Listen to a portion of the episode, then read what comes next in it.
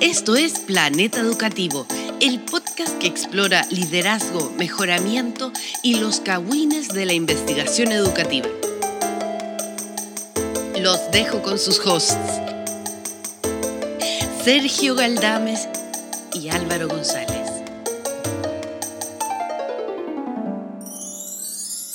Bienvenidos y bienvenidas a Planeta Educativo. Soy Álvaro González desde Valparaíso, Chile, Sudamérica, para el mundo. Y al otro lado de la línea, Sergio Galdames. No solo en Viña del Mar, sino también en 19 de septiembre, Álvaro. Estamos celebrando algo. No sé si es el día del, desfile, de estas cosas que gastamos, de esta inversión enorme que gastamos, porque estamos en guerra, al parecer, con, otros países. Eh, y a pesar de que no lo veo, sí veo el desfile de perritos. Oye, a veces integran estas marchas, cosas así. Estamos en fin de semana el 18, Álvaro González, what up? ¿Cómo está tu 18? Muy bien, de hecho, el, em, el fin de semana estuvimos. Eh, ¿Cachai que los 18, cuando uno se pone más viejo, eh, como que es más familiar? Ya no es tan como fondero, ya no es como tan así como, oh, vamos a, a comer un anticucho de 8 lucas con harta cebolla eh, o, ya, ya, no, ya no hay como a esos lugares como, oye, este, aquí hay como dos terremotos por 10 lucas. Ya no, porque prefieres como ese espacio familiar, más íntimo, donde, donde puedes comer una empanada mal hecha por ti, donde puedes como hacer un asado y quedar pasado a humo por ti, ¿cachai? Y como disfrutar de, esa, de, esa, de, esas situaciones incómodas, pero en familia. Yo, yo tú sabes que eh, yo nací viejo, así que esta idea eh, de esta idea de, oye, ahora que estamos viejos, no, yo de como de los 12 años, como, no, esto es mucho. ¿Para qué voy a ir a caminar a comer esta cuestión mala y pagar el triple? ¿Ya? Y más que era mega pobre y ahora no, pero era como, no, no, lato. Pero usé este tiempo bien, en una forma bien reflexiva, para pensar sobre nuestra primera junta de gobierno, Álvaro 1810, nuestra independencia, 1818, ocho años, Álvaro, ocho. ¿ya? No, es, no es el mismo día, ni el mismo año, relájate. ¿ya? Estamos, primera vez como nos juntamos a hablar. Oye, juntémonos entra las cuestiones ya. Eso fue esta semana, ¿ya? Lo de los perritos, bacán. Pero mm. em, esa cuestión asumo que fue después. No sé si el mismo, el mismo 1810 dijeron, vamos a celebrar esta cuestión todos los años con un paseo de perritos. No, no sé si se le ocurrió ahí a... No sé quién estaba ahí. Bernardo Gin, otro de esos locos, otro de los billetes. No, no soy profesor de historia, Álvaro. Ya no sé estas cosas. Pero em, yo lo pasé de la forma más tradicional posible que lo podéis pasar, poniéndome al día en todas mis series. Aguante eh, El Señor de los Anillos, aguante Game of Thrones, Reloaded, bla, bla, bla, bla. Severance, la vimos entera. Y eh, me puse al día con Stardew Valley, mi juego de la granja, donde no quiero ser arrogante, pero ya tengo chancho. Ya tengo chancho, tengo un chancho que se llama Nicky. Yo viene con nombre, yo no, no, se basa en nadie que conozca el chancho, pero ya está buscando trufas. ¿ya? O sea, ¿qué más chileno que tener una granja simulada donde hay unos chanchos que encuentran trufas. O sea, no podía ir más, más a la chilenidad que esto. Yo cuando pensaba en esa cuestión de las trufas, alguna vez lo escuché y dije, pero esas son como las de chocolate, ¿no? Y no cachaba que son como unos tubérculos así como, como súper especiales y que solamente como que los chanchos los pueden olfatear y todo. los animales son tan bacanes, ¿cachai? Que ahora que decía esto del desfile de perritos, me acordé de dos cosas. Me acordé de los perros eh, de carabineros que bailaban cueca. Según los carabineros, los perros bailaban cueca. Yo solamente los vi como con una, con una chupalla y un sombrero. Sentado. Esta es una campaña de como anti el perro matapaco, este el perro pro Paco. No sé, yo creo que... Paco? Es que, ¿sabéis qué? A esta altura yo tengo dudas razonables si es que, no sé, pues estas instituciones tipo carabineros lo hacen por voluntad propia o es porque los matinales como que les exigen hacer como este tipo de estupideces para salir en la tele, ¿no? Eh, pero claro, los carabineros están como muy felices, así como bailando alrededor de su perro. El perro era como, hey, vamos a, como no sé, morder a algunos delincuentes, loco, hagamos algo, no sé. Pero bueno, eso. Y lo otro, no sé si lo viste, Don Luis, un perrito de Osorno, que todos los años le hacen una, lo hacen desfilar como parte de las celebraciones del 18 de septiembre. Y Don Luis es un perro súper viejo, así como imagínate al Matt, pero con vista. me eh, imagino al Matt, me imagino, lo estoy mirando. Y hay un, hay hay un video en, en, como en estas noticias de Osorno que muestran como el, el, desfile completo, casi completamente dedicado, hasta como con, como con un banner así, qué sé yo, de, del perrito Don Luis. Muy bien. Yo creo que también es el año, ¿no? O sea, yo te decía, y todavía estoy muy dolido y estoy ni ahí, importa lo que diga Gustavo, nuestro, mi terapeuta al parecer, que me dice, oye, ya, pues no, te, no estés tan triste. Ah, oye, que tu depresión se te pase más rápido, pues. oye, ya tira para arriba. Así Gracias. funciona. Así funciona. Gracias por los consejos. Voy a usar mis, mis siete años de psicología para decir que no es así. Y voy a vivir esta tristeza lo que quiera vivir. ¿ya? Pero qué bacán que todos volvemos, que la única forma de, de darle sentido a la vida sea ver los desfiles de perritos. Tú tenés más fortaleza vital y te metiste a, a ver qué ha ocurrido con el rechazo, no sé qué cosa. Álvaro González, cuéntanos.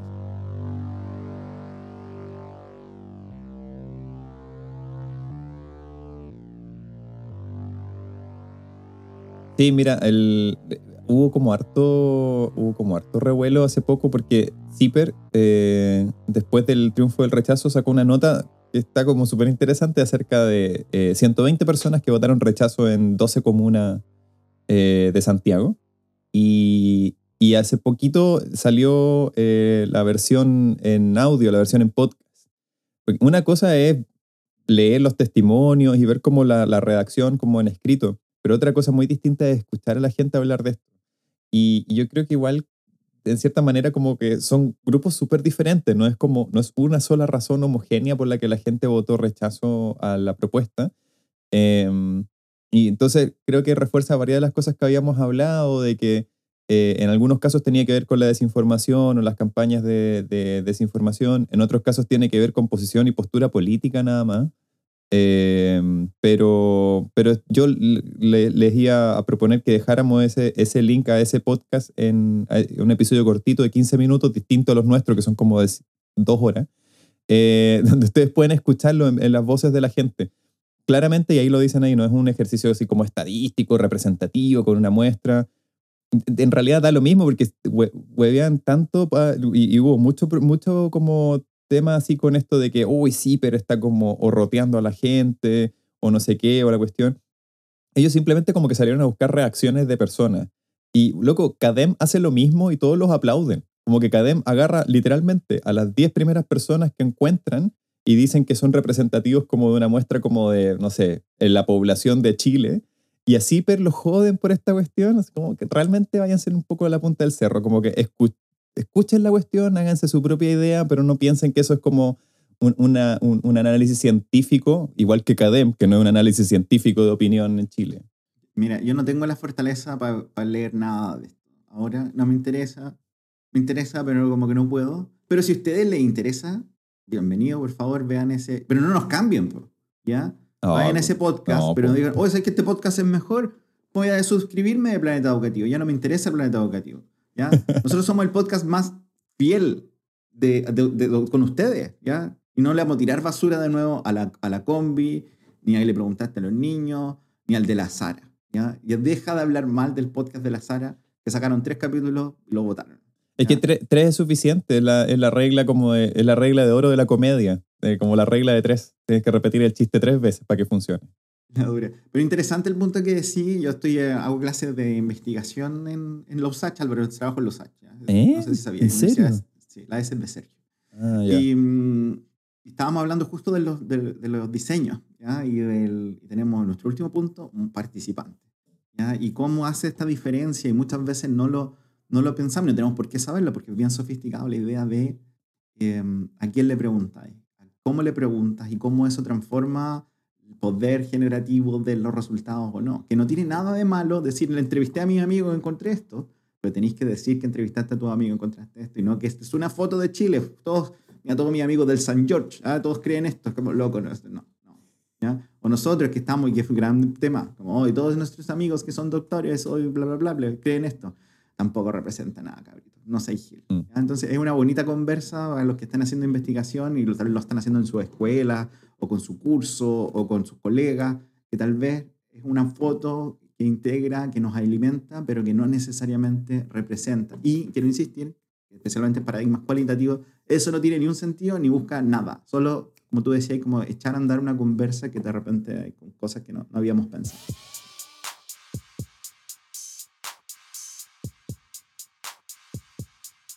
Eh, a propósito de miradas sesgadas, ustedes recordarán, estimados audiencia, que hace, hace un mes atrás más o menos organicé con Jonathan un seminario y ya les habíamos hecho la primera entrega de ese seminario. En el capítulo de hoy queremos, hacer- queremos eh, invitarlos a escuchar la segunda parte de ese seminario. Eh, seminario del cual recibimos un comentario súper interesante que era, oye, eh, súper interesante el tema, pero como que todos piensan lo mismo. Y yo como, sí, pues sí, el seminario que yo organicé acerca de lo que yo pienso acerca del sistema de aseguramiento de la calidad y busqué gente que pensara más o menos parecido, pero como que también de pronto es súper importante tomar posición y, y como eh, tratar de superar esa ilusión de la, de la ecuanimidad y como que representemos todas las visiones y qué sé yo. Y cuando efectivamente tenéis que tomar posición, tenéis que hacerlo como, Mm. como a ti mejor te parezca y con la, ¿cómo se dice esto? Como con la transparencia y la honestidad intelectual que requiere, ¿no? Así que este seminario ustedes lo van a ver súper sesgado. Este es un semi- el seminario de la burbuja de, de la política educativa o del, del aseguramiento de la calidad. No, recuérdanos un poco cuándo fue, porque fue hace un rato, fue pre- pre-elección, pre-Cagüines. Fue el día del pre-Cagüín, Álvaro. Pre-Cawin, total Podemos pre-Cawin. Oh, Pero quiero no. agradecer a la gente que me ha escrito, decir, oye, ¿este es el Cagüín? Este es el Cagüín. Sí, este es el Cagüín. Oye, también súper, bla, bla, bla. Gracias. Lo agradezco. Sí. Me nutren sus Cagüines. Es que aparte tuvimos que firmar como unos NDA o algo así para no seguir hablando del NDA. Cawin. Eh, sí, este seminario se hizo el día 3 de agosto en la Universidad Católica Silva Enrique. Es un, eh, en el Chile pre-plebiscito. Eh, entonces estábamos como inflamados de esta, de esta, en nuestra propia burbuja del, del cambio y la transformación social. Y es un seminario que se llamó eh, Mejoramiento Educativo en tiempos de rendición de cuentas y participamos eh, cuatro investigadores. eh, la semana antepasada, o el capítulo an- an- ante anterior, escucharon la presentación introductoria que hice yo y la primera parte de la presentación, o sea, y la primera presentación de la mesa que fue de Bernardita Muñoz del University College London.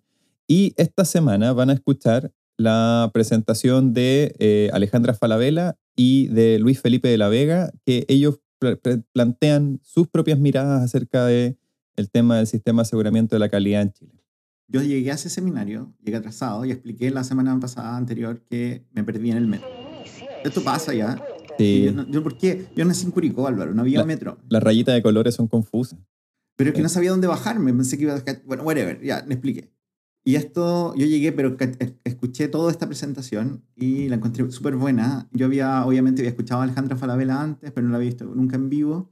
Eh, y muy, como muy de nuestra escuela, de alguna, alguna tontera, vincularla como, como que hay- un enlace muy bonito en cosas raras, educación, CIMSE, cambio educativo. Es como, wow, wow, wow, wow, what? Y después viene Luis Felipe La Vega, que yo fui y te conté, y, y ojalá si escucha esto de LF, por, con el libro que había editado recién, porque quería sacarle una firma, quería sacarme una foto y hacer todo un show como de groupie. Como, eh, bueno, el libro está bacán, pero quería ponerle extra color. Y él lamentablemente presentó y se fue. Así que me quedé con la talla en la, ahí como, oh, oh, oh. Ya, pero, pero son excelentes ambas presentaciones y creo que te hacen eh, ambas. Quiero, quiero invitarla a que lo escuchen y que también lo que tú dijiste antes, que tomes posición. ¿Qué te parece de esto? ¿Qué te hace sentido a ti como investigador, como profesional del mundo educativo, la idea de desafiar no solo el CIMSE, ¿ah? como la idea de la métrica, que es un poco Ujú. lo que nos presenta Alejandra, y después algo mucho más de mi casa, que es el tema de, de directoras eh, que les va bien y que les va mal. ¿Ya? Como voy a dejarlo así de ambiguo para que lo puedan escuchar. La- son muy buenas presentaciones, me gustaron ambas. Mi favorita es la de Bernardita, así que los invito también a que, oh, estas están buenas, pero quiero algo mejor. Revisa el capítulo anterior, creo que es el 116, donde hablamos, donde revisamos tu presentación y la de Bernardita, pero estas dos, mm, premium. Así que los dejamos con Seminario Parte 2.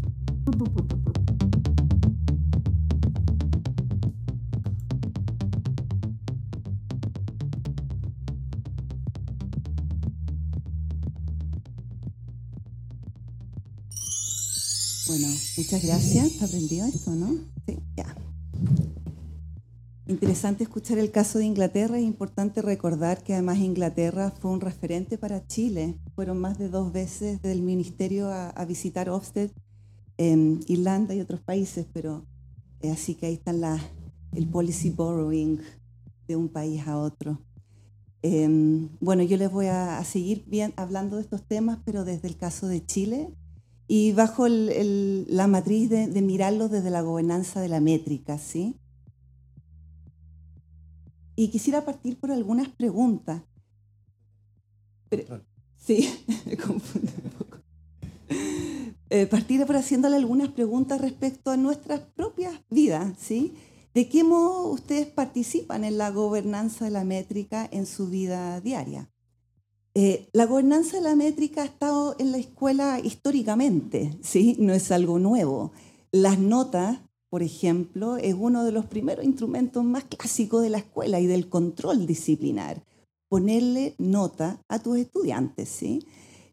Pero hoy en día tenemos los exámenes, entre otros, y la cantidad de números y de métricas que tenemos hoy día en la escuela, a quienes van a la escuela, ¿sí? y también en la universidad y otras instituciones, ¿sí? tenemos lo que han llamado la masividad de los números, ¿sí? Tenemos una cantidad de datos enormes, ¿sí? Que además está en nuestra vida diaria. No sé a cuántos de ustedes les gusta tener, medirse, ¿sí?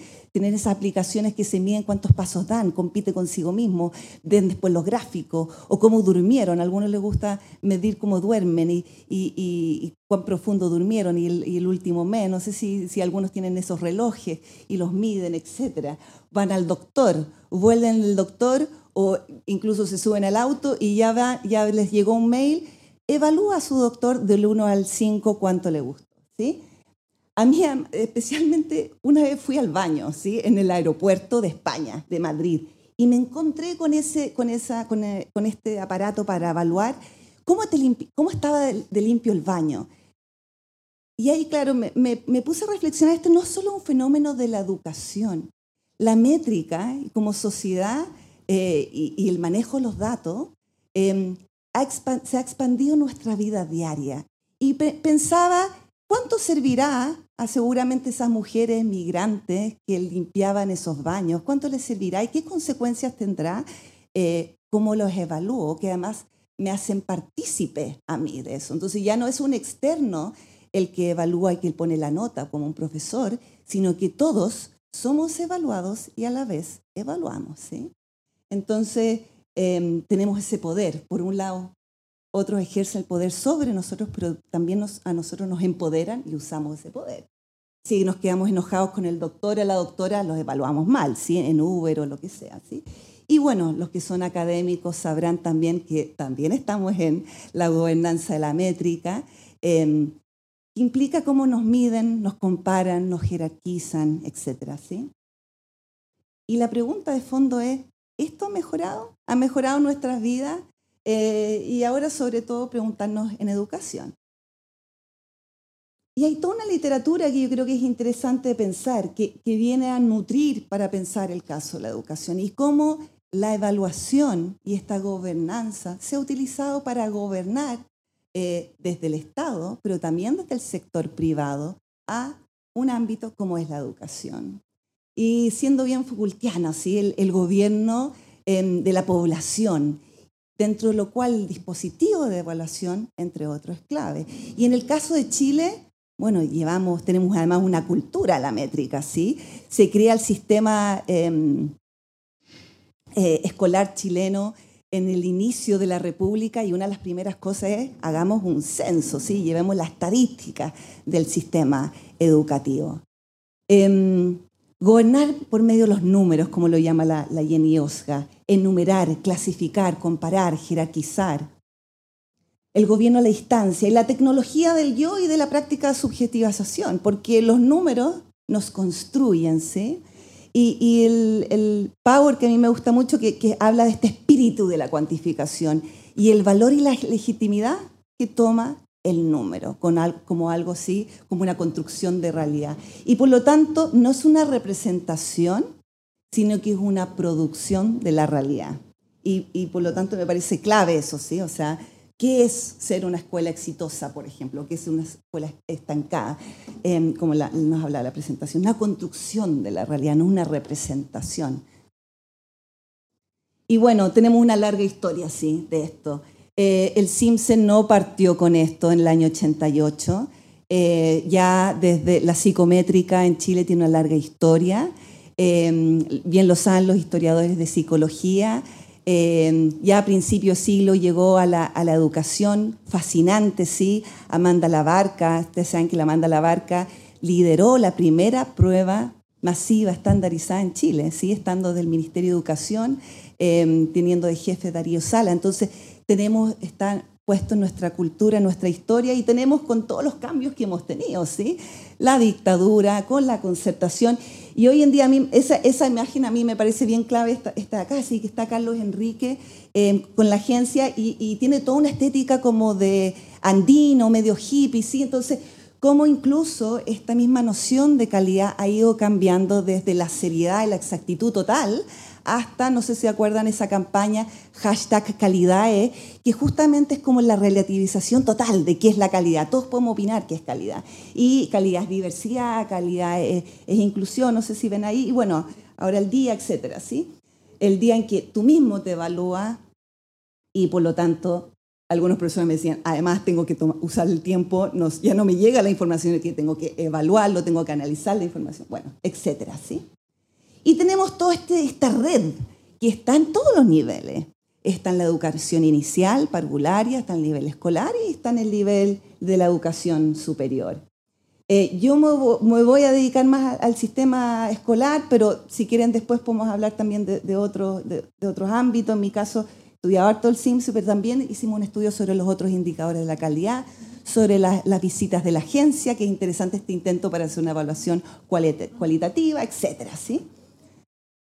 Em, y quiero ver cómo vamos con el tiempo para... Ya, bien. Entonces voy a ir porque elegí dos, em, dos citas que quiero compartir con ustedes de para reflexionar y que me acompañen en, leerlas. ¿sí?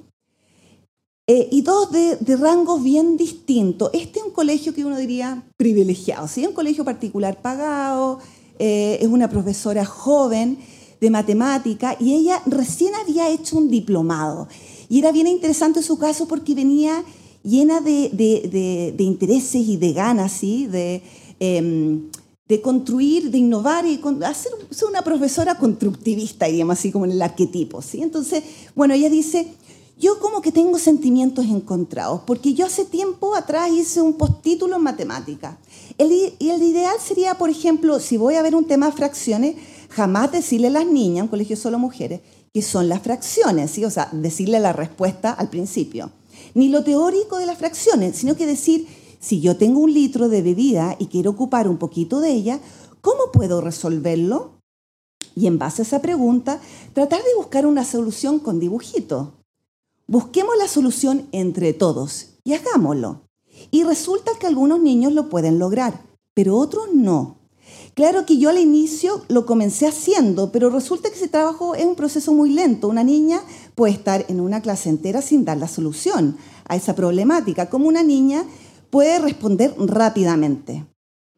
Y resulta que uno tiene que responder con ciertos contenidos, con objetivos que a uno le obligan, e ir apurándose en cambiar la metodología por este tema de cumplir lo que debemos cumplir. Tenga que apurarme un poquito. Entonces, son como las limitaciones que tenemos. Y el CIMSE, hay que cumplirlos, porque si no cumplen, bajen los resultados. Me parece muy interesante esta, esta, em, esta, cita porque no es, no es el eh, otros casos que tenemos mucho más, digamos, más explícito, evidente y más a veces más dramáticos de preparación y todo el estrés, sino que, sino que ella muestra, esta cita me parece muy clara como muestra todos los elementos, además esto no es solo el SIMS, es importante mostrar esto. Esto tengo es, es todo el currículum, este currículum grande, ¿sí? el CIMSE y cumplir con los objetivos y con la inclusión. O sea, ¿cómo, cómo problematizo, pero tengo una estudiante que ya lo logró rápidamente y la estoy haciendo pensar, pero uno se está demorando? Entonces, ¿cómo manejo todos estos elementos? Con también lo que salió harto, como, también, digamos, todo lo que es el manejo grupo. O sea, también hay un tema de disciplina. Em, pero lo interesante aquí es que el CIMSE, cómo uno genera políticas para justamente apoyar profesoras y docentes que están pensando cómo generar competencias más complejas en sus estudiantes en contextos de, inclusión. Y políticas como el CIMSE justamente me traban, ¿sí? Y me van a llevar, por el contrario, a generar una docencia más tradicional en que le, doy la respuesta, le, explico la, que un poco que después seguía explicando, ¿sí? Le explico la fórmula y le enseño la fórmula. Y lo que me pierdo es el aprendizaje de proceso, en que justamente la gracia del aprendizaje de proceso es que enseño habilidades más complejas cognitivamente. Y el tema del tiempo es muy interesante y eso aparece siempre, ¿sí? muy, de forma muy transversal. El sentido del tiempo. Estoy perdiendo el tiempo porque el SIMSE y cumplir me pone presión en el manejo del tiempo. Y si no, estoy perdiendo el tiempo. Y bueno, esto entonces nos apareció esto, y que yo creo que es muy interesante ver lo que en algunos casos es una tensión em, más sutil y en otras una tensión muy evidente. Hay, en las escuelas hay zonas de riesgo y hay zonas de seguridad. Y los docentes lo que nos van mostrando es que van construyendo un saber de lo que es la zona de seguridad. Y la zona de seguridad es decirle desde el principio este es el resultado, estas las fórmulas matemáticas, por ejemplo, así se hace, practiquémoslo. Y voy con una, con una, con una pedagogía muy estructurada. La pedagogía lenta que llevamos nosotros, la pedagogía del proceso, es una zona de riesgo.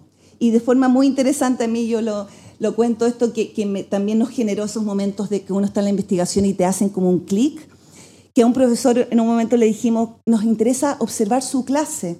Y nos dice, ah, sí, la pueden ver, si era en noviembre, la pueden ver, pero, pero yo ya no estoy haciendo, no estoy diciendo tanto, porque bueno, ya, ya, ya se aplicó el CIMSE.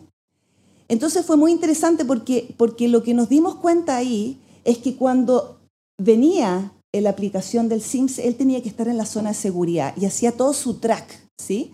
En cambio, cuando ya se había aplicado, él estaba en la, perdón, él estaba, él podía estar en la zona de riesgo, ya se atrevía a hacer cosas que, en el fondo, como él llamaba, perder el tiempo, sí. Hacían obras de teatro, hacían otras cosas, había todo un espacio de innovación, uno podría ser, o de exploración pedagógica.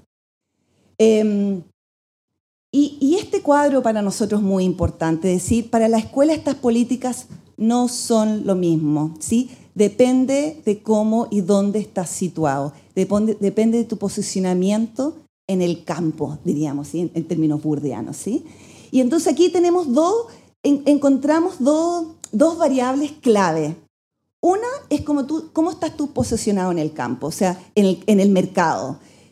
Es muy distinto, sí, por supuesto, ser en la escuela de una zona media semi-rural o, o, incluso a veces teníamos en, mismo en la región metropolitana, pero con un nicho y una familia eh, de mucha lealtad, digamos, por distintas razones, ¿sí?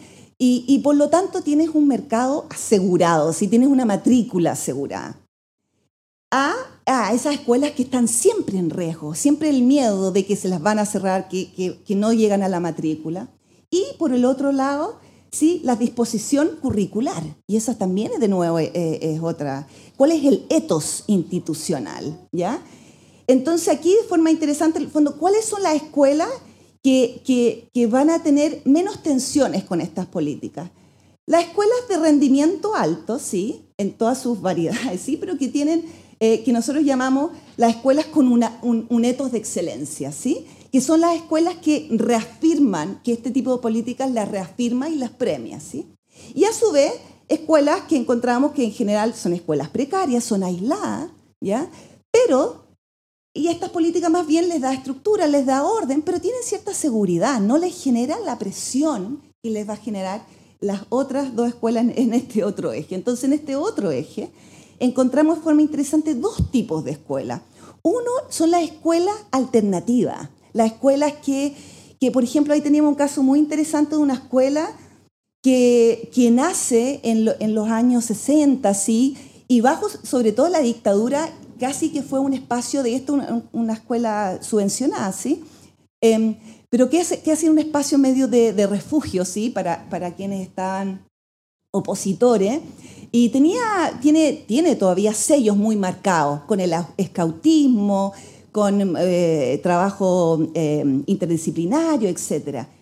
Pero esta escuela, que tenía un buen liderazgo y matrícula a nivel local, el CIMSE siempre le iba a estar marcando, porque para ellos ellos eran una escuela, em, eh, o sea, como, ¿cómo decirle? Como incomparable, si era de una escuela como de, em, irreemplazable, sí, como realmente una escuela muy admirada localmente. Sin embargo, el CIMSE no era el mejor en el CIMSE, entonces siempre estaba ahí como el peso, ¿sí? Y esta escuela generalmente pasa lo que llamamos la división de la escuela, ¿sí? Incluso hay una que tenían dos UTP, o sea, la escuela, su alma se divide. Entonces tenía, tenían el, el, UTP clásico, el UTP, ¿sí? Que, llevaba todo este, este sello de la escuela, pero luego contrataron otro UTP que llevaba como todo el gerencialismo de cómo responder al nuevo accountability. ¿sí? Entonces esta escuela estaba en general, tenían lo que llamamos la gestión dividida, con dos almas. ¿sí?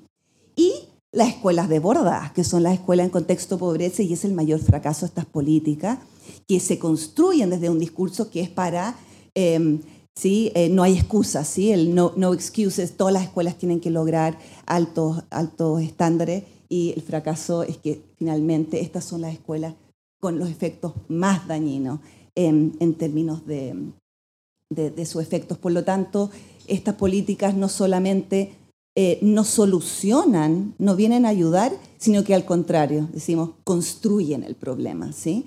Construyen, le generan mayor problema en, esta, en estas escuelas.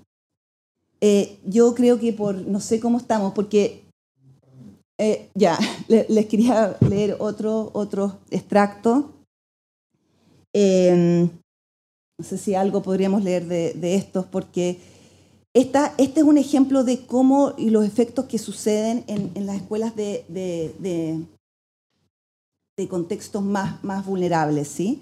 Em, de estas escuelas desbordadas. Entonces aquí eh, tienen el, un, ATE que está con el octavo básico. Ustedes saben que además los efectos del CIMSE, eh, sus efectos más perversos son con los niños más pequeños, ¿ya? con los de cuarto básico, los de octavo y los de segundo bueno, viene la adolescencia, es, más difícil, como dicen los profesores, manipularlo, ¿sí? Incluso nos, pasó en una escuela que los de segundo básico le decían, si no no mejoran, perdón, los de segundo medio le decían, si no no mejoran los baños, eh, no vamos a dar el SIMS. Entonces, al revés, lo, usaban como, como, un poder, ¿sí? Entonces, en cambio, los más pequeños siempre está, esa manipulación, ¿sí?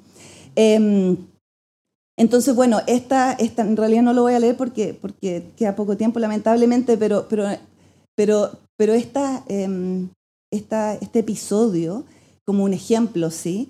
Es como eh, este, el, el, ATE, el, actor ATE, ¿sí? El, encargado, un profesor, y él va a hacer una clase que llama motivacional antes del CIMSE. Y básicamente les va diciendo qué es el CIMSE y, cuáles son sus efectos y qué pasa si ellos no hacen lo mejor para el CIMSE. ¿ya? Y entonces, bueno, le va, ¿a quién va a castigar? Bueno, va a castigar eh, no sé si ven ahí, oye, ¿y para qué sirve?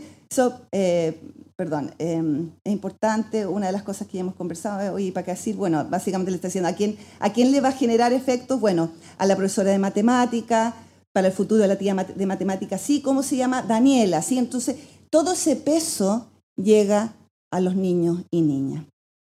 Em, y aquí, aquí sí sigue, bueno, eh, no sé si podemos leer la primera parte, ¿sí? el, ¿cuál es el secreto del CIMSE? Les dice.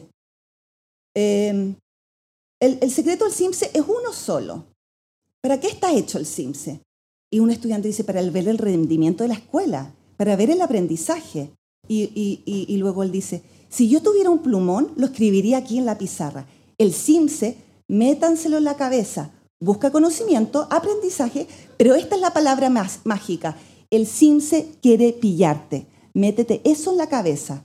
¿Cómo, cómo va a querer pillarte? Bueno, básicamente luego empieza a dar toda la explicación y básicamente lo que está haciendo es que le está explicando cómo se construyen las pruebas con alternativa. Entonces, ¿sí?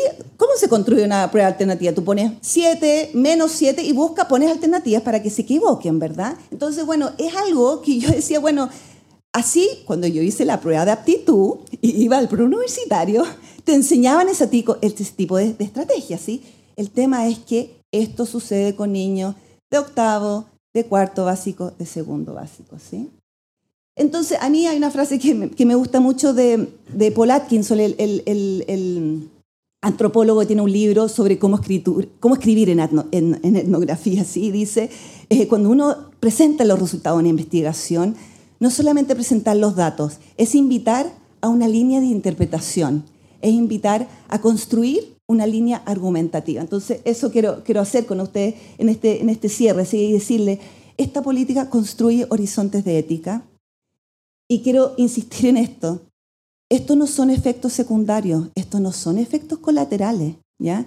No es que un profesor llega o un director le ofrece un premio a los profesores o a los niños o les amenaza con hacerles tal sanción o castigo de repetir, etcétera, que son cosas que veíamos. ¿sí? Estos son efectos coherentes con la política. Porque la política que le hace las escuelas le dice, te voy a premiar, te voy a rankear, te voy a comparar, te voy a sancionar, te amenazo. Eso se replica y llega al aula. Eh, y lo tremendo de esto además, que yo creo que es cómo entender los efectos más, más, más profundos, es que captura tu ego. ¿Quién eres tú? Y por eso es tan tremendo lo que implica, lo que es categorizar. Yo soy una escuela efectiva, suficiente, insuficiente, y eso Em, ese poder es muy difícil de escapar. Em, y además decir, miren esta noticia, ¿sí? 1989, ¿sí? Mejores logros obtienen colegios particular pagados. Yo creo que esto no hay que olvidar lo demás. Es mala información y información equivoca cuando me dicen, no, es que la información para los apoderados. Es información que confunde.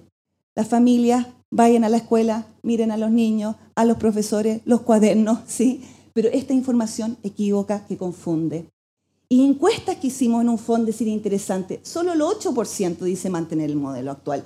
Y es bien disperso, lo interesante ahí pusimos distintos modelos, ¿sí? O sea, cada vez más las comunidades escolares están interesadas en mover estos horizontes y cambiar, ¿sí? Y un 45 ya dice eliminar la evaluación y crear un sistema de evaluación local territorial que empodera más a las comunidades. ¿sí? Entonces, bueno, Nuevos Horizontes, yo creo que un, tema clave es que no podemos seguir triangulando a las niñas y niños en el sistema de evaluación que tenemos. O sea, son dos carriles distintos. Una cosa es cómo evaluamos a nuestras niñas y niños y jóvenes ¿sí? en su formación, eh, y eso es una evaluación, y otra es cómo evaluamos a la escuela y, el, trabajo docente. El problema es que los hemos triangulado y ponemos los niños al medio para evaluar a la escuela y eso es un error, porque hace mucho tiempo que ya sabemos que los aprendizajes de los niños dependen de distintos elementos, ¿sí? Eh, a lo mejor solo para pa terminar esta idea, yo creo que eh, hay un concepto que yo creo que es muy importante, tal vez dos, ¿sí? Como pensando, y a lo mejor después podemos conversar más de eso, sobre hacia dónde, hacia dónde avanzamos. Uno, un modelo complejo multinivel. No podemos pensar que un instrumento sirve para evaluarlo todo. Ordenemos, veamos cuáles son los objetivos que queremos y los propósitos que queremos para cada evaluación y vamos viendo qué instrumento y qué proceso es necesario para cada uno de esos y no, y no eh, como lo tenemos actualmente. Y lo segundo que creo que es muy importante cambiar el lenguaje que, que a lo que refiere. Lo que tenemos que asegurar son condiciones de calidad para el aprendizaje integral.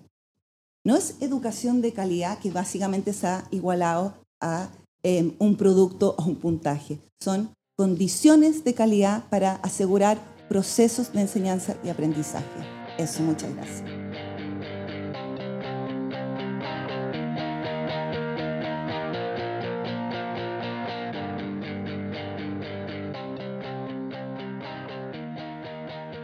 Eh, buenas, tardes. Eh, agradezco a Álvaro la invitación a participar eh, y a ustedes también por asistir y acompañarnos en este momento. Em, yo voy a tomar un una camino diferente, un poquito diferente a, a, lo que se ha presentado anteriormente, eh, con mucha elocuencia, digámoslo así. Yo voy a, voy a tratar de hablar de un aspecto muy micro, voy a, voy a hablar de, una, de un caso particular y también voy a optar por un relato como, como de una historia, ¿ya? Eh, un poco para ir eh, mm, mm, eh, complementando los antecedentes que se han ido presentando, si bien tampoco voy a decir algo tan diferente, por llamarlo de una manera. Entonces, bueno, como solo como un marco, ¿cierto? En la, primera década del año 2000 se habló a nivel internacional mucho como del concepto de reformas basadas en estándares, eh, en función de un conjunto de elementos ¿cierto? que estaban dispuestos a nivel sistémico para propiciar el logro ¿cierto? educativo de parte de la mayor cantidad posible de estudiantes. Em, si uno, va, uno lee la... Bueno, ahí no se ve nada, lamentablemente, con la lámina que puse que se ve tan chico, pero eh, lo que aparecen ahí en, en, esa, en ese circulito no es como un ciclo, más bien, sino que no soy bueno para hacer esquemas, ¿ya? Em, solamente son un conjunto de componentes que tienen los sistemas de aseguramiento. Estos sistemas de aseguramiento tienen un conjunto de elementos que ciertamente uno de los más importantes son los estándares. Pero junto con los estándares hay otro, otro conjunto de aspectos que eh, buscan, a través, a través de los cuales se busca que eh, los sistemas educativos promuevan, ¿cierto? O, eh, consigan que las escuelas alcancen de mejor manera esos estándares. Uno de ellos claramente son las consecuencias, como la clasificación, las categorías generan esa, esa posibilidad, ¿cierto? Eh, pero, pero claramente dentro de todo el proceso, para poder saber si estamos o no cumpliendo determinado estándar, eh, el, mecanismo de la evaluación es el mecanismo fundamental, ¿cierto? El, que le da la identidad al proceso y que permite su funcionamiento. Entonces, en el caso nuestro, ¿cierto? El SIMS está en esa cúspide de ese sistema, eh, que ciertamente no, no, hay que desconocer también lo que indica la ley, lo que ustedes pueden también ir revisando y también observando lo que su experiencia también, no solamente consiste en el CIMSE, ¿cierto? Y eso hay que como, como, como que mencionarlo aunque parezca como de perogrullo. Ya también hay recursos, hay normativa, hay eh, institucionalidad. Eh, en el caso nuestro, ¿cierto? Cuando se generó la ley de aseguramiento de la calidad, se generaron instituciones nuevas que tenían una, una, función dentro de este mecanismo. Entonces, todos esos elementos están, convergen, ¿cierto? Pero se articulan y tienen una, una operación, ¿cierto? Le da la, vida al funcionamiento de este sistema, la evaluación. Y yo les quiero hablar un poco de la evaluación, ¿ya? Eh, en particular, con algunos detalles que luego les voy a pedir que nos acordemos a lo mejor al final, ¿qué, qué atributos pudiera tener una evaluación Em, educativa, ¿cierto? Que se orienta a la mejora en distinto nivel. Ya están aquí algunos algunas frases en función del nivel sistémico, pero em, en general la evaluación que hace un profesor, una profesora sus estudiantes también se pueden perfectamente regir por, por los mismos principios. ¿ya? En primer lugar, un marco evaluativo, ¿cierto? Que haya, que haya algo a través del cual nosotros hagamos, eh, contrastemos, ¿cierto? Para poder verificar la cercanía o la lejanía de determinado objetivo, por ejemplo. También que hayan instrumentos que sean adecuados para su medición. En tercer lugar, que eh, haya, en el, caso, en el caso sobre todo de, como decía Alejandra recién, de, procesos que son sumamente complejos, ciertamente se requiere una integralidad de instrumentos, no una única visión que nos da una perspectiva limitada, ¿cierto? Una realidad, sobre todo una realidad que es compleja, que es multi, multifactorial. Y em, en cuarto lugar, eh, y en, es en cuarto y en quinto diría yo que tiene que ver con lo que genera esa evaluación. Es que tiene que ver para qué, ¿cierto? ¿Qué es lo que, ¿Cómo nosotros creemos que esa, evaluación va a movilizar o va a ayudar a proporcionar antecedentes que permitan que la persona, la institución, qué sé yo, evaluado, genere un mecanismo, información o eh, motivación para generar alguna transformación que le permita la mejora. ¿ya? Eh, eso tiene que ver mucho con la retroalimentación que hace la evaluación, ¿cierto? Y como ustedes saben también, desde el punto de vista como el campo de la evaluación también ha tendido a privilegiarse con los años eh, el concepto de retroalimentación descriptiva, ¿cierto? Que es una retroalimentación que te indica lo que observa y un poco te encamina, ¿cierto? Hacia donde tú puedes avanzar. Y no una evaluación que te dice, tú hiciste esto, tú no hiciste esto otro, ¿cierto? Que de alguna otra manera, desde el punto de vista de quién es evaluado, no, tiene, no te entrega información suficiente o retroalimentación que sea rica para que tú puedas comprender en profundidad el proceso que tú estás viviendo y generar mecanismos que te permitan avanzar. Eh, desde esa perspectiva, ¿cierto? Yo les quiero contar una historia como, como digamos, brevemente, eh, una historia real ciertamente, de una, de una directora en un liceo técnico profesional con categoría insuficiente, ¿ya? Eh, para, hacer como esta, historia que les voy a contar, este cuento de un par de minutos, eh, hicimos un, como un estudio de casos eh, que consideraron distintos, mecanismos de producción de información, ¿cierto? En, en un caso hicimos entrevista de corte biográfico con una directora, hicimos con el equipo de gestión ampliado del, del liceo, hicimos una serie de encuentros a través de una metodología que se llama metodología comunicativa crítica, que lo que busca que de alguna forma las personas que están eh, analizando un proceso que, en el que ellos se van inmersos, definan de alguna otra manera, en primer lugar, los criterios a través del cual van a hacer ese análisis y luego lo realicen. ¿ya? Eh, eh, y en tercer lugar, realizamos bueno, algunos cuestionarios con miembros de la comunidad y también una actividad como como un muro virtual con algunos participantes de la comunidad también para que autoevaluaran el proceso que habían vivido en, la, em, en el periodo de gestión de esta directora que les, les voy a contar. Entonces, esta directora em, llegó a este liceo con una historia, ¿cierto? Y esa es bien importante que para mí como, como contarle en este minuto. Una persona que se educó en los años 80, que em, estudió pedagogía, que está relacionada, ¿cierto? Eh, muy, digamos, ideológicamente similar a la historia de esta universidad, eh, en función de, de una mirada, eh, digamos religiosa, católica, progresista, en función de lo, de lo que debiera, debiera ser el trabajo educativo, ¿cierto? Posteriormente se educó como orientadora, hizo algunos cursos en el CIDE, y luego de eso empezó a ejercer como profesora. ¿ya? En, la lógica, en esa lógica también después estudió psicología, ¿ya? Y al estudiar psicología se em, sintió interesada en conjunto con esa historia, ¿cierto?, de, trabajo que yo le mencionaba, em, por eh, el, legado de Humberto Maturana, ¿cierto?, como toda esa perspectiva en relación al lenguaje, y fue generando un discurso propio respecto de cómo debiera ser el cambio educativo, ¿ya? Y para ella el cambio educativo, eh, ella lo representa en una frase que, que es la que ella utilizaba en el liceo cuando lo dirigió, que era a más mejor convivencia, mayores aprendizaje, una cosa así, ¿ya? Que de alguna forma lo que ella, ella hace es definir como una teoría de acción, ¿cierto? Es decir, bueno, para mí, ¿cierto? Lo más importante es constituir un grupo, aquí un colectivo, generar una identidad institucional. Eh, y sobre esa base, eh, sobre la base de la colaboración, vamos a ir encontrando mecanismos que nos permitan ir mejorando los procesos de enseñanza y aprendizaje. Uno pudiera o no estar de acuerdo con esa hipótesis. Ese es un punto que, que yo no, no, estoy como relevando en sí mismo, ¿cierto? Sino que más bien que la historia de esa directora hizo que ella tomara una opción de cómo enfrentar el cambio educativo. Y con esa perspectiva, ella eh, postuló a eh, hacerse cargo de ese liceo a través de alta dirección pública. Cuando ella fue a ese, a ese proceso de selección, ella les dijo cuál era su plan. Como ustedes saben, las personas que tienen que ser eh, postulantes ¿cierto? de este proceso, cuando ya están en la etapa final, ellas tienen que presentar lo que, ellos, lo que ellos o ellas harían con ese establecimiento educacional, ¿cierto? Como director o directora. Ella planteó esta hipótesis, ¿cierto? Y fue seleccionada para hacerse cargo de ese liceo.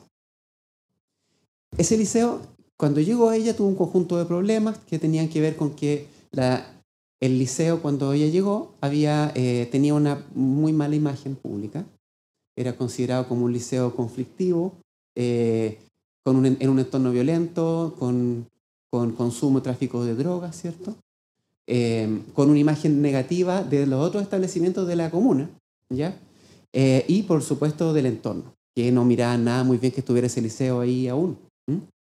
Eh, y ella entró con esta idea de que había que generar equipo, que había que conversar, que había que hacer relaciones horizontales, ¿cierto?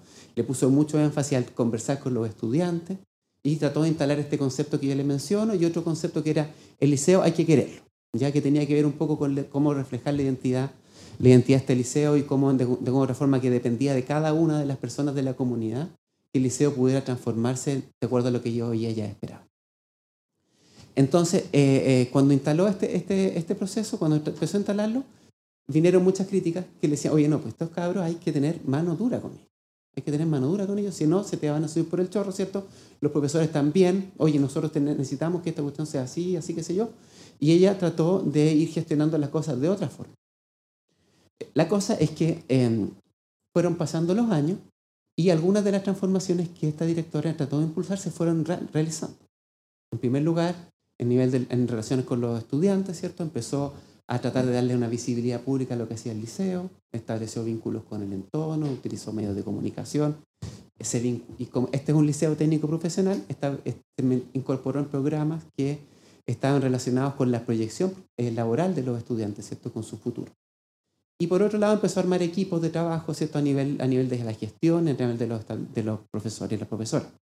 Eh, este proceso fue dando y fue cambiando como la percepción de la comunidad respecto de la directora y en medida que pasaban los años, también un poco fue cambiando la imagen externa del liceo. ¿ya? Entonces, eh, el liceo fue mejorando como su imagen pública y fue organizándose de mejor manera. Y en paralelo, bueno, siguió pasando el SIMS, ¿cierto? Siguió pasando el sistema de aseguramiento de la calidad. Y les voy a mostrar el resultado ahora, pero, pero bueno, para adelantar un poco, el, liceo nunca salió de la categoría insuficiente. Entonces yo quiero comentarles ahora un poco, de esa historia, comentarles un poco como algunos resultados bien puntuales de esta como autoevaluación y luego el contraste con lo que indica el sistema de aseguramiento de la calidad de ese liceo. Entonces, en relación al, al aspectos como relacionados como con la cultura y la convivencia, fue donde eh, hay mayor consenso en las transformaciones que vivió este liceo. ¿ya? Eh, Ahí hay algunas citas que claramente no, no, voy, a, no voy a leer para, para, no extenderme demasiado, ¿cierto? Pero tiene, lo que hablan son como de tres elementos. El primero, de la manera en que la directora fue construyendo, ¿cierto? Una, o, impulsando la construcción de un tejido, un tejido social al interior del liceo y de su comunidad, ¿cierto? De personas que se fueran integrando, interesando por el futuro, el presente y el futuro de este, de este establecimiento, ¿cierto? Y entregándole la confianza a más personas para que puedan participar de ese proceso. Eh, entre medio también, lo, bueno, que ya hemos, se ha ido mencionando, ¿cierto? Esta, esta tensión de cómo ir compatibilizando eh, un trabajo que se observa de más a largo plazo con las tensiones permanentes de ser evaluado, ¿cierto? Ser evaluado de manera externa y de la categoría de desempeño. Y en tercer lugar, un, un tema como más, como más de resultados, ¿cierto? Que tendría que ver con que eh, la tasa como de violencia al interior del liceo disminuyó drásticamente. Y eh, en ese sentido se, se, considera como una mejora cierto, ostensible como en, la, en la relación, en el clima interno de esa institución. En términos de los cambios pedagógicos de aprendizaje, aquí hay una mirada que tiene como luces y sombras, ¿ya? porque por un lado se reconoce que el liceo mejoró su capacidad de organización eh, y de gestión de los procesos técnico-pedagógicos, ¿ya?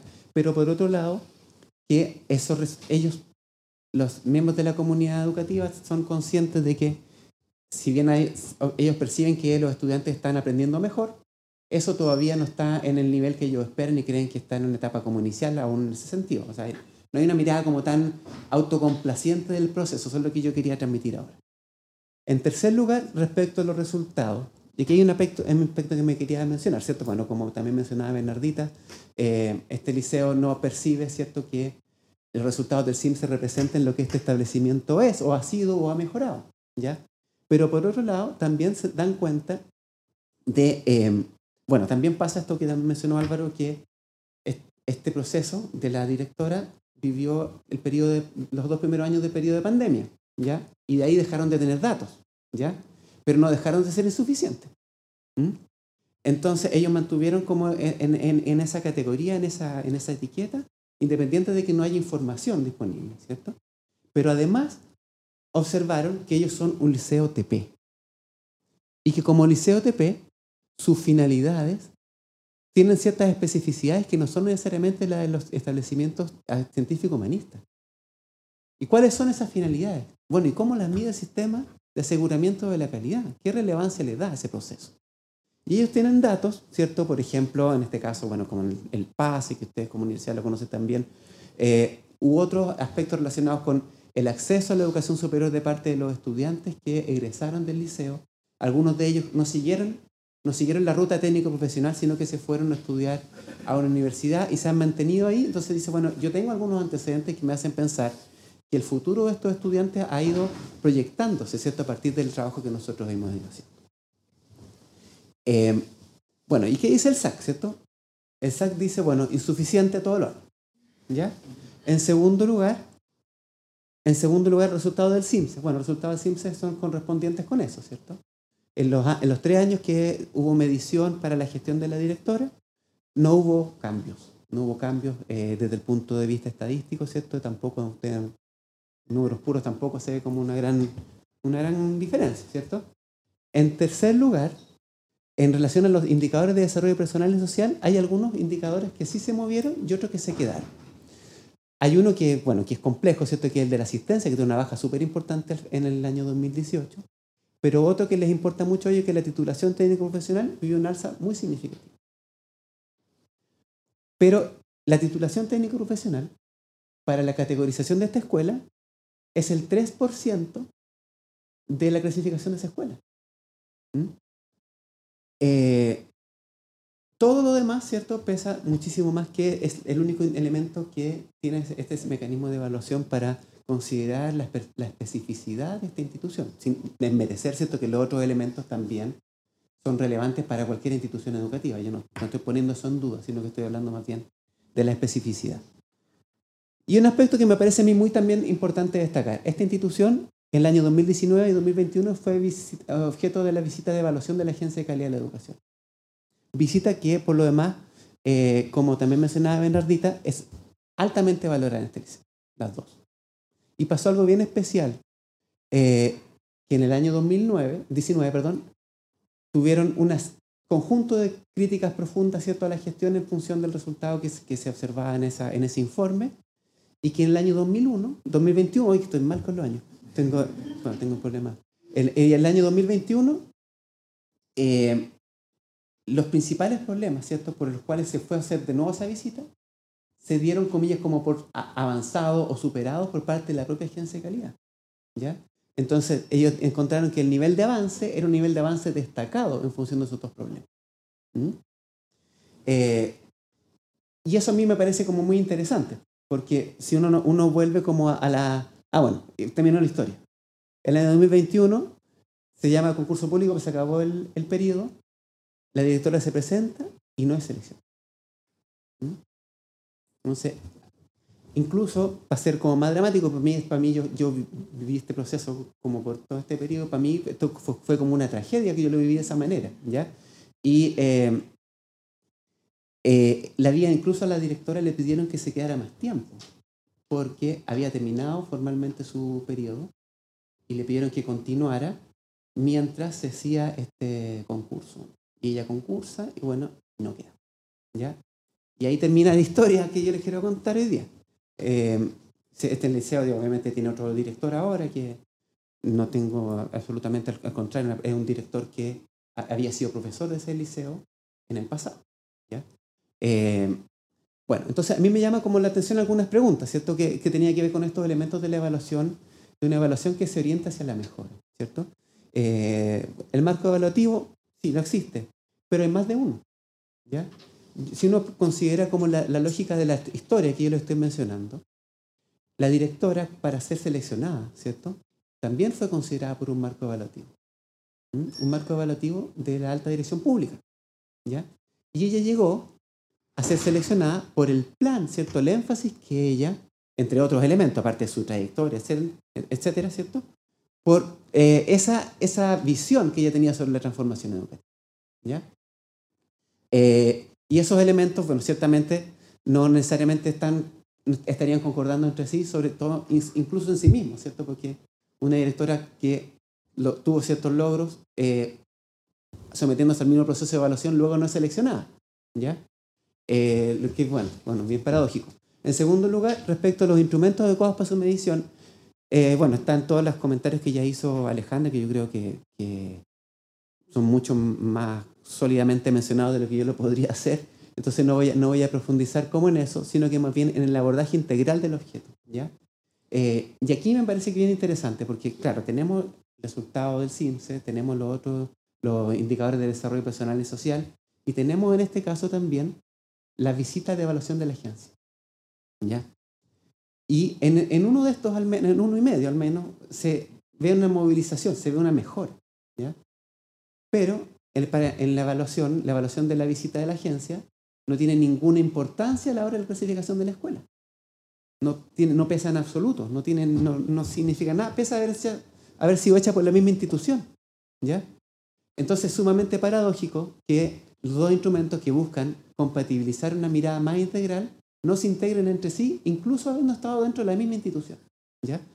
Eh, y bueno, también yo creo que tiene que ver con, con, los otros dos elementos que tienen que ver con la motivación o, lo, o los procesos de mejora, lo que impulsa, ¿cierto? Cuando una, una, institución entrega información que, por un lado, en algunos casos no necesariamente entrega la suficiente retroalimentación como para encontrar vías de mejora, o bien la retroalimentación implica un conjunto de factores que no están bajo el control para poder dominar. Y en segundo lugar, cuando la retroalimentación descriptiva que se entrega, que se valora por parte de la institución educativa, a la hora de clasificarte no tiene ninguna importancia. ¿ya? Entonces hay un conjunto de tensiones y de contradicciones en el sistema de evaluación que ciertamente hacen que uno dude respecto de si sistémicamente está promoviendo o no la mejora. Y eso desde la perspectiva ¿cierto? de una institución educativa que yo les quería comentar en esta oportunidad. Pues, muchas gracias.